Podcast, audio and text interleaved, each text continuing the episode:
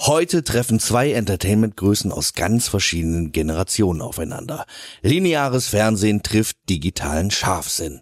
Obwohl das nur die halbe Wahrheit ist, immerhin erhielt auch sie 2022 bei Die Goldenen Blogger den Preis für den besten Social-Media-Auftritt einer Celebrity.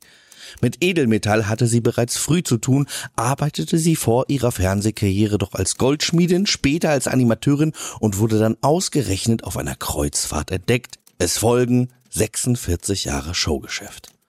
Wenn man seinen Namen bei Google eingibt, ist die meistgestellte Frage, womit er eigentlich sein Geld verdient. Seine eigene Antwort darauf ist schlicht mit Unsinn. Oder mit anderen Worten ausgedrückt, mit seinem nicht abreißenden Strom an Ideen wurde er in den letzten Jahren zu dem wahrscheinlich wichtigsten deutschen Satiriker unserer Zeit. Aufgewachsen ist er in Oberfranken und im Internet, wo er mittlerweile so berühmt ist, dass es sogar einen Account gibt, der KI-generierte Tweets in seinem Stil veröffentlicht.